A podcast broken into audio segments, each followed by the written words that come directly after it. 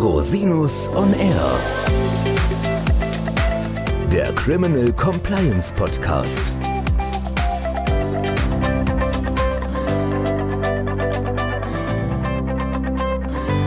Herzlich willkommen zum Criminal Compliance Podcast. Schön, dass Sie wieder eingeschaltet haben. Mein Name ist Christian Rosinus und bei uns geht es heute um das Thema Missbrauchsbekämpfung in der Umsatzsteuer.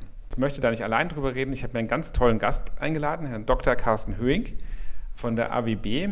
Herzlich willkommen, lieber Carsten. Ja, herzlichen Dank, Christian. Ich freue mich, heute bei euch zu sein. Du bist ja einer der profiliertesten Umsatzsteuerexperten Deutschlands, das kann man, glaube ich, so sagen. Aber vielleicht magst du dich kurz mal selber vorstellen. Du hast ja einen beeindruckenden Lebenslauf. Ach ja, das ist relativ, aber mein Name ist Carsten Höhing. Ich bin Rechtsanwalt, Steuerberater, ursprünglich mal aus der Finanzverwaltung in die Steuerberatung gewechselt, mache 19 Jahre Umsatzsteuerrecht und war in diversen Kanzleien immer mit dieser Spezialisierung des Umsatzsteuerrechts unterwegs führe viele Klageverfahren und auch immer wieder Verfahren an der Schnittstelle zum Steuerstrafrecht. Und da haben wir natürlich heute mit dem Thema Missbrauchsbekämpfung etwas, was uns in der Umsatzsteuer doch permanent begleitet. Denn die Umsatzsteuer ist systembedingt missbrauchsanfällig und ich glaube, da haben wir ein ganz großes Thema. Und da wollen wir heute drüber sprechen. Wir haben ja immer wieder im Bereich der Umsatzsteuer oder des Umsatzsteuerstrafrechts mit denselben Phänomenen zu tun. Wir haben uns gerade im Vorfeld auch unterhalten über verschiedene Karussellthemen und mit welchen Produkten oder sonstigen Dienstleistungen man alles so Umsatzsteuerkarusselle gestalten kann. Zum Beispiel ein typisches Thema, was Missbräuche angeht. Aber vielleicht gehen wir mal ganz an den Anfang und du könntest uns mal ganz kurz erklären, was sind denn so typische Problemkonstellationen im Rahmen des Missbrauchs bei der Umsatzsteuer?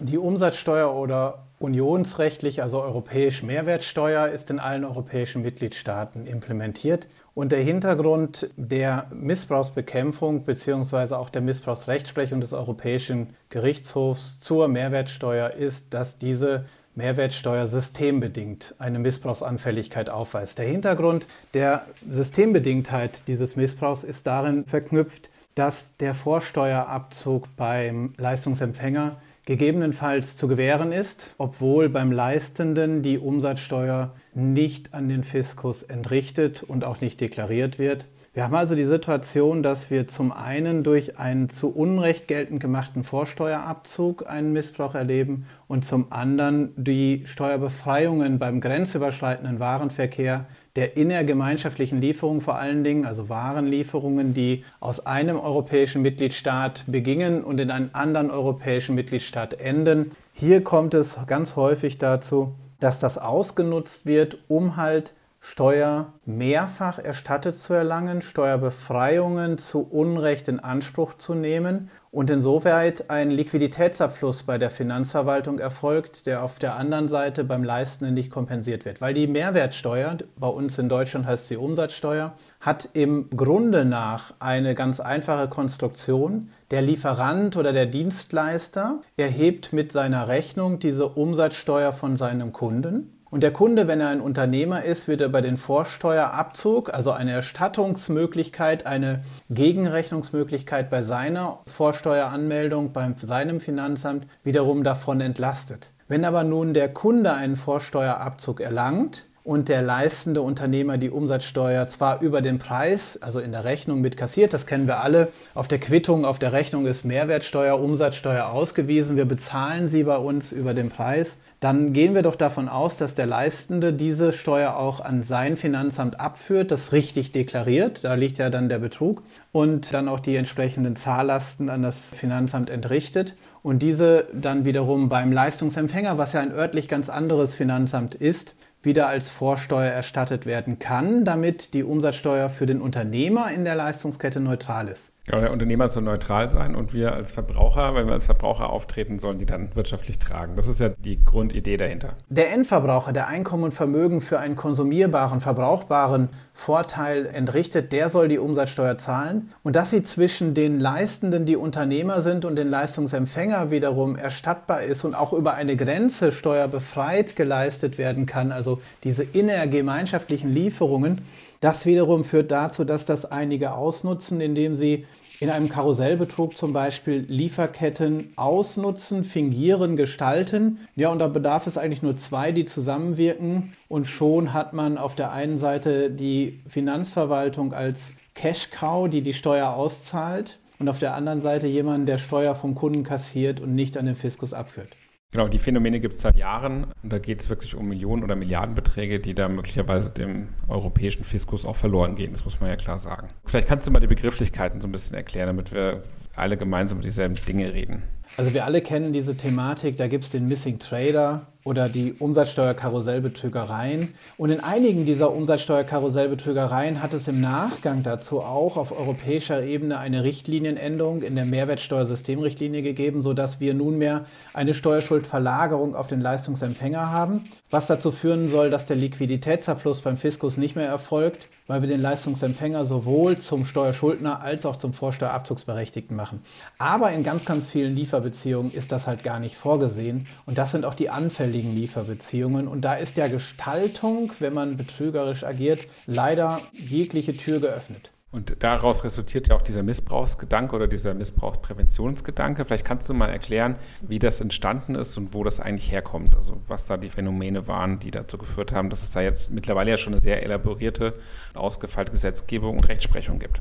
Wir haben in Deutschland zum 01.01.2020 den Paragraphen 25f in das Umsatzsteuergesetz eingeführt. Das ist ein Paragraph, der sagt, wenn ich wusste oder hätte wissen müssen, dass irgendwo in der Leistungsbeziehung vielleicht eine vorangehende Lieferung oder die Vorlieferung an meinen Zulieferer oder eine nachfolgende oder danach nachfolgende Leistung und Lieferung ein Betrug, ein Missbrauch, eine zu Unrecht geltend gemachte Vorsteuererstattung stattfindet, verliere ich Steuerbefreiungen und Vorsteuerabzug. Das Ganze hat einen Hintergrund, die einige Jahre zurückgeht, nämlich bis ins Jahr 2006 mit den EuGH-Entscheidungen zum sogenannten Missbrauch und hier gab es zunächst einmal das Verfahren R. In dem Verfahren R war es ein Lieferant, ein Kfz-Händler, der aus Deutschland heraus nach Portugal PKWs geliefert hat. Und diese Lieferung von Deutschland heraus an einen Unternehmer in Portugal, die ist im Grunde nach Umsatzsteuer befreit, wenn man alles richtig macht. Nur es gab in Portugal jetzt die Situation, dass es eine Luxussteuer auf diese PKWs gab und damit wollte der portugiesische Unternehmer als Abnehmer nicht unbedingt in Erscheinung treten. Und so haben beide gemeinsam in ihrer Buchhaltung falsche Angaben gemacht. Und der deutsche Lieferant hat teilweise sogar mit Margenbesteuerung also Differenzbesteuerung zwischen Einkaufs- und Verkaufsmarge, hier auf fiktive Personen oder Personen, die er offenbar irgendwoher aus dem Internet gesucht hat, die entsprechende Buchhaltung und Rechnungsausstellung vorgenommen. Und da gab es die Frage, wenn es doch objektiv steuerfrei ist, kann das dann eine Versagung des Steuerbefreiungsrechtes als innergemeinschaftliche Lieferung hier bei uns in Deutschland geben? Die Strafgerichtsbarkeit, die den Fall aufgegriffen hatte und auch aufgrund des strafrechtlichen Beschleunigungsgrundsatzes mit Haftprüfungsterminen und so weiter, die war schon sehr weit. Und plötzlich hat das FG Baden-Württemberg in dem gleichen Fall, wo sie immer gesagt haben, hier wird die Steuerbefreiung eingeschränkt, es gibt keine Steuerbefreiung, wenn man gemeinsame Sache mit dem Abnehmer macht, um das zu verschleiern, hat das Finanzgericht Baden-Württemberg Aussetzung der Vollziehung gewährt. Und nun landete der Fall beim Bundesfinanzhof und zugleich beim Bundesgerichtshof für Strafsachen. Und da kommt etwas dann ins Spiel, was sehr selten passiert. Der Bundesgerichtshof für Strafsachen legt plötzlich eine Steuersache, nämlich diese Umsatzsteuerfrage, dem Europäischen Gerichtshof vor. Der Europäische Gerichtshof, der hat in diesem Verfahren eher, in dem das Urteil ist übrigens durchaus lesenswert, gesagt über viele, viele Textziffern, dass es eigentlich hier ein steuerbefreiter Vorgang ist, weil mit der Steuerbefreiung im Abgangsland in Deutschland wollen wir eigentlich sicherstellen, dass im potenziellen Verbrauchsland, also im Ankunftsland Portugal, die Erwerbsbesteuerung dann entsprechend auch durchgeführt wird. Und das ist unser Ziel der Besteuerung. Konkret sagt er dann aber in der folgenden Textziffer, wenn wir das hier, was im konkreten Fall passiert ist, durchgehen lassen, bricht unser System zusammen. Und so kam es dann zum ersten Mal dazu, dass wir diesen subjektiven Einschlag in der Steuerbefreiung innergemeinschaftlicher Lieferung erhielten und es kam zu den Aussagen, dass das kollusive Zusammenwirken zum Missbrauch des Gemeinschaftsrechts, also der Mehrwertsteuersystemrichtlinie mit seiner Steuerbefreiung, hier entsprechend eingeschränkt wird und dahingehend eingeschränkt wird, dass das kollusive Zusammenwirken die Steuerbefreiung ausschließt. Dann gab es einige Folgeentscheidungen und noch, noch viele, viele weitere Verfahren, bis dann zum Verfahren Italmoda der EuGH sich dann auch noch genötigt sah zu sagen, wer wusste, klar, das sind diejenigen, die an einem Betrug beteiligt sind, oder wer hätte wissen müssen. Und das hätte wissen müssen, das betrifft uns in der Praxis am meisten, weil wir haben natürlich die Situation, dass viele ehrliche und ehrbare Unternehmer nunmehr auch sich immer mit der Frage, hätte man was erkennen müssen, konfrontiert sehen in ganz normalen Betriebsprüfungen, Umsatzsteuer-Sonderprüfungen oder Nachschauen. Zwar wer wusste oder hätte wissen müssen, so der EuGH, der verliert einen Vorsteuerabzug und seine Steuerbefreiung ausgangsseitig. Allerdings hat im vergangenen Jahr der Bundesfinanzhof konkretisiert, dass das nur für innergemeinschaftliche Lieferungen gilt und nicht für Ausführlieferungen, weil der EuGH zunächst in einer anderen Entscheidung dargelegt hatte, dass wir nicht mit der Mehrwertsteuer das Steueraufkommen eines Drittstaates schützen. Und nunmehr haben wir seit dem 01.01.2020 diese Rechtsprechung zum wusste oder hätte wissen müssen, die sogenannte Missbrauchsrechtsprechung des Europäischen Gerichtshofs, im 25f Umsatzsteuergesetz kodifiziert. Was heißt denn jetzt hätte wissen müssen? Das ist ja die spannende Frage dann, ne? Das ist die spannende Frage, die jetzt aufkommt. Was heißt es, das hätte wissen müssen? Und vor allen Dingen, was mich immer umtreibt, beweise mal ein Nichtwissen. Genau. Wir haben hier die Situation, dass die Finanzgerichte sich mit vielen dieser Fragen inzwischen auch beschäftigen müssen. Nicht alle sind zum 25f, sondern auch zu den EuGH-Urteilen im Vorfeld, weil der 25f erst ab dem 01.01.2020 greift. Nichtsdestotrotz ist die Fragestellung die gleiche und so hat das Finanzgericht Berlin-Brandenburg 2021 die Antwort erhalten und zwar mit einfachem Beschluss des EuGHs bei der Frage, ob alleine die Kenntnis vom Missbrauch oder Betrug nicht mal in der Eingangslieferung, sondern in einer vorangehenden Lieferung ausreicht, um den eigenen Vorsteuerabzug aus der nicht betrugsbelasteten Eingangslieferung zu versagen. Ja, also eine sehr, sehr weitreichende sehr weitreichend, ja. Entscheidungsfrage, die da aufgemacht wird. Der Europäische Gerichtshof sagt ja. Ja, wer wusste oder hätte wissen müssen, der verliert den Vorsteuerabzug, egal auf welcher vorangehenden oder nachfolgenden Lieferstufe der Missbrauch oder Betrug stattfindet. Das Ziel, so der EuGH, ist, den Absatzmarkt zu entziehen. Ja, der Ware soll der Absatzmarkt entzogen werden und das dient an der Missbrauchs Beschränkung und der Eindämmung desselbigen. Zugleich hat allerdings der Europäische Gerichtshof in einer anderen Entscheidung, ganze fünf Monate später, 2021, entschieden, dass das Finanzamt allerdings hinreichend beweisen muss, hinreichend nachweisen muss, dass der Steuerpflichtige überhaupt ein hätte wissen müssen erkennen konnte bzw. auch erkannt hat. Hier geht das Berlin-Brandenburger Finanzgericht wiederum hin und konkretisiert das auch nochmal und sagt, also Eventualvorsatz ist aber mindestens notwendig, Fahrlässigkeit reicht nicht. Mhm, verstehe. Aber dennoch ist es für alle Unternehmen natürlich die Frage, auch so im Gedankengang Tax Compliance Management, innerbetriebliche Kontrollsysteme Umsatzsteuer. Wie kann ich sicherstellen, dass ich im Zweifelsfall Organisationsverschulden ausschließe und meine Line of Defense habe, aber zugleich auch ein Nichtwissen darlegen kann. Wie machst du es praktisch? In der aktuellen Frage ist das natürlich dann immer die Thematik, ich muss mich wirklich über mein Geschäft, meine Lieferströme, meine Debitoren und Kreditoren vergewissern. Und dennoch habe ich immer die Notwendigkeit auch zu sehen, wenn sich Neuigkeiten ergeben, Auffälligkeiten da sind, dass meine Unternehmensstrukturen so ausgelegt sind, dass das auffällt und zum anderen, dass es dann auch eskaliert wird.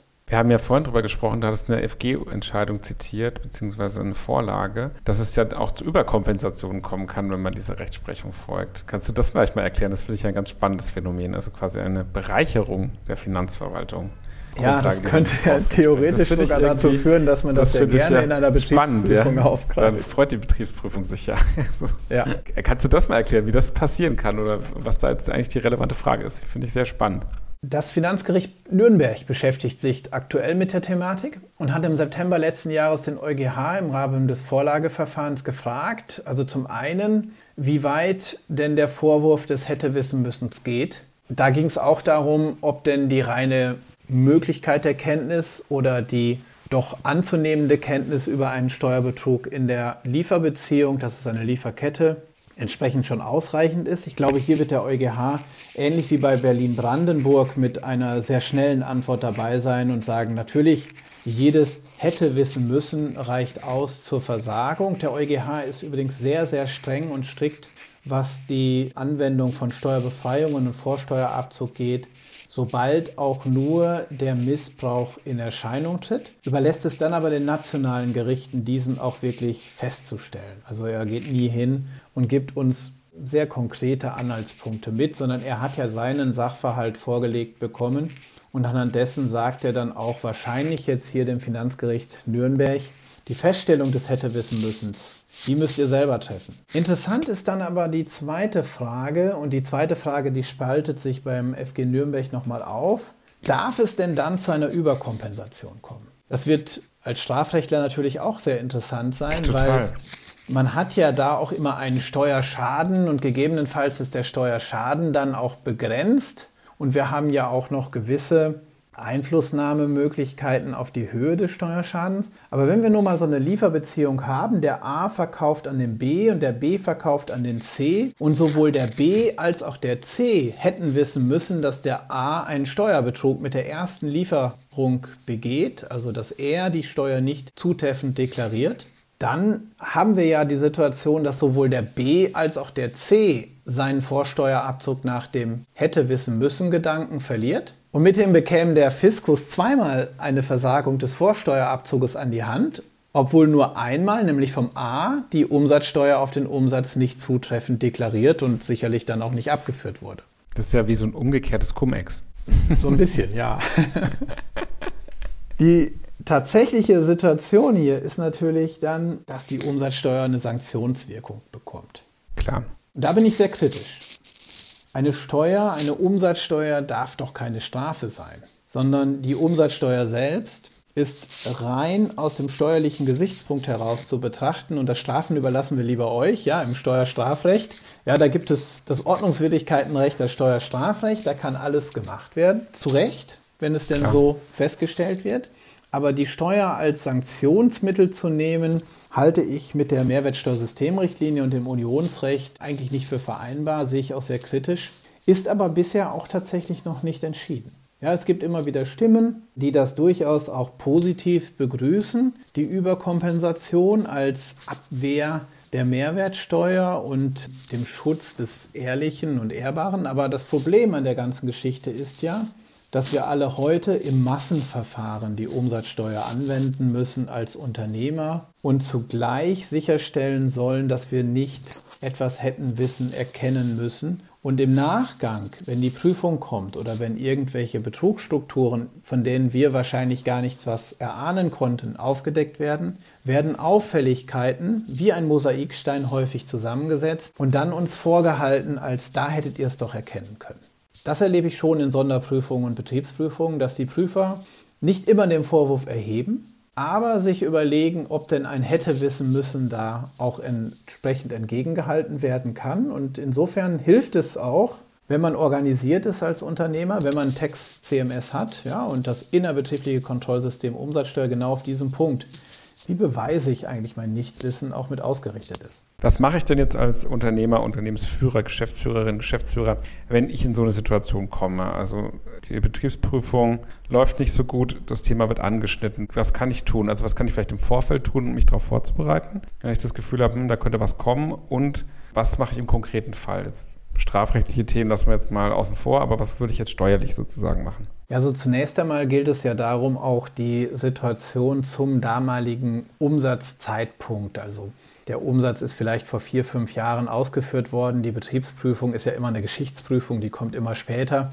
Zum damaligen Umsatzzeitpunkt die Wissenslage zu eruieren. Ich persönlich denke, wenn diese Vorwürfe kommen, dann ist es immer sinnvoll, das Gespräch zunächst einmal zu beenden, sich fachlichen Rat zu holen und tatsächlich auch zu schauen, wie waren damals unsere Kenntnismöglichkeiten, wie waren unsere Lieferbeziehungen, wer hat mit wem kommuniziert. Im Übrigen, da gibt es auch innerhalb einer größeren Unternehmensstruktur Literatur eine abgestufte Wissenszurechnung und dennoch ist da vieles auch nicht entschieden. Wie ist mir als Geschäftsführer, als Vorstand das Wissen meiner Abteilungen, meiner Mitarbeiter zuzurechnen? Und insofern ist da durchaus die Situation da, dass man sehr gut vorbereitet in solche Gespräche mit den Betriebsprüfern, mit den Umsatzsteuer-Sonderprüfern und gegebenenfalls auch mit den Steuerfahndern hineingehen kann.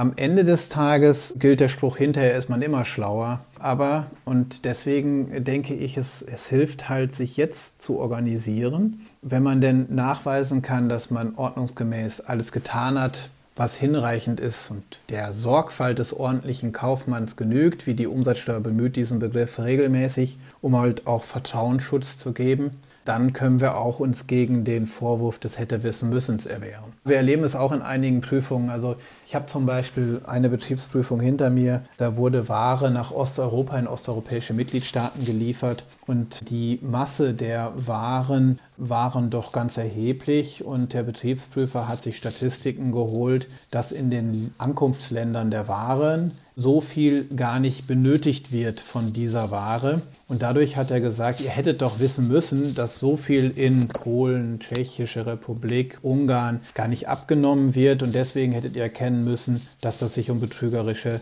Lieferstrukturen handelt. Dass man aber von diesen osteuropäischen Ländern weiter in osteuropäische Drittstaaten exportieren kann oder in andere westliche Staaten exportieren kann und die Ware ja Handelsware ist, die einfach weitergehandelt wird, das ist da in der Betriebsprüfung sehr, sehr schwer akzeptiert worden. In mhm. anderen Fällen, das ist auch nochmal so ein typisches Beispiel, ich habe mal ein kleineres Unternehmen betreut in einer Prüfung, der hatte Kfz-Handel betrieben und hatte einen spanischen Abnehmer.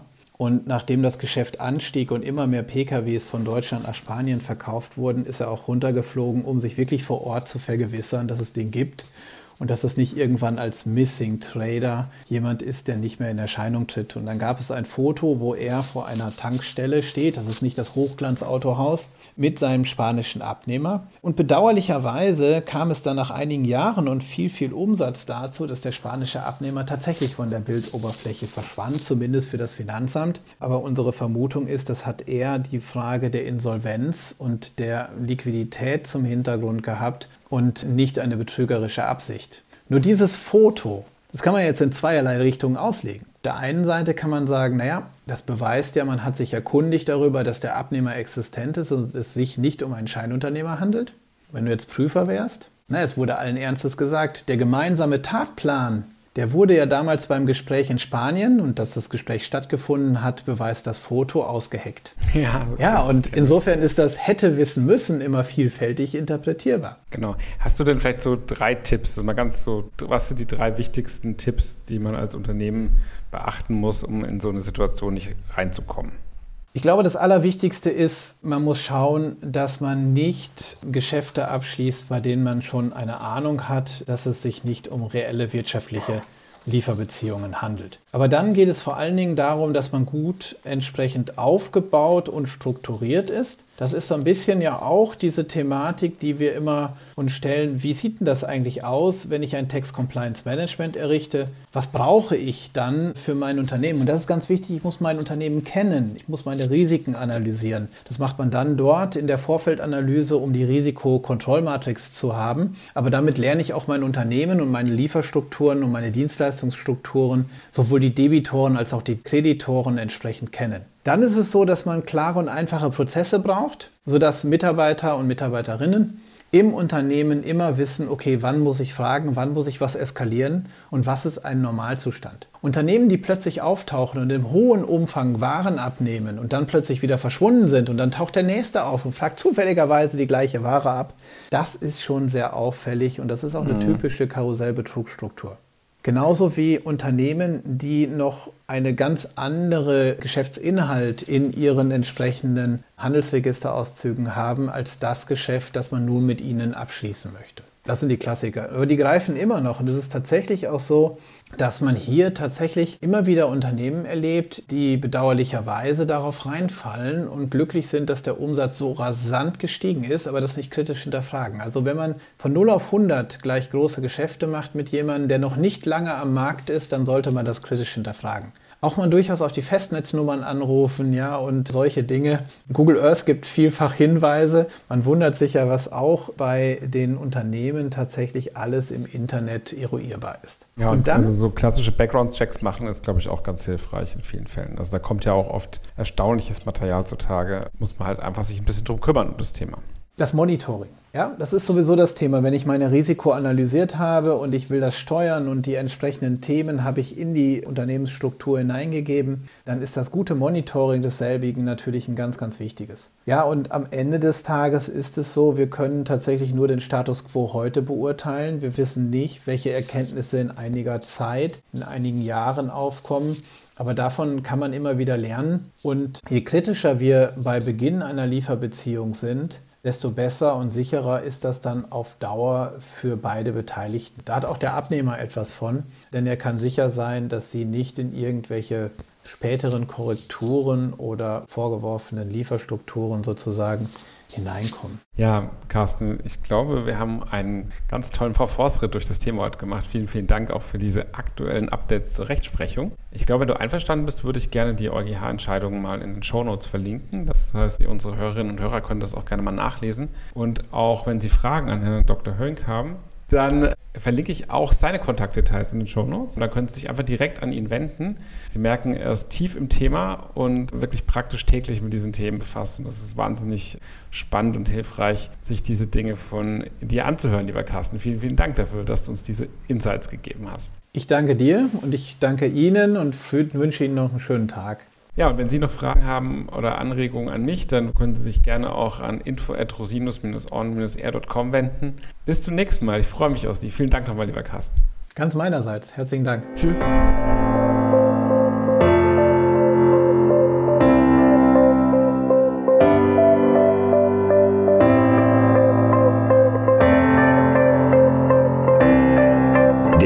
Podcast stellt lediglich einen allgemeinen Überblick über rechtliche Themen dar und ersetzt selbstverständlich keine Rechtsberatung zu konkreten Fragestellungen im Einzelfall. Bei Fragen wenden Sie sich an Rechtsanwältinnen und Rechtsanwälte Ihres Vertrauens, natürlich auch gerne an uns. www.rosinus-on-r.com oder unter www.rosinus-partner.com.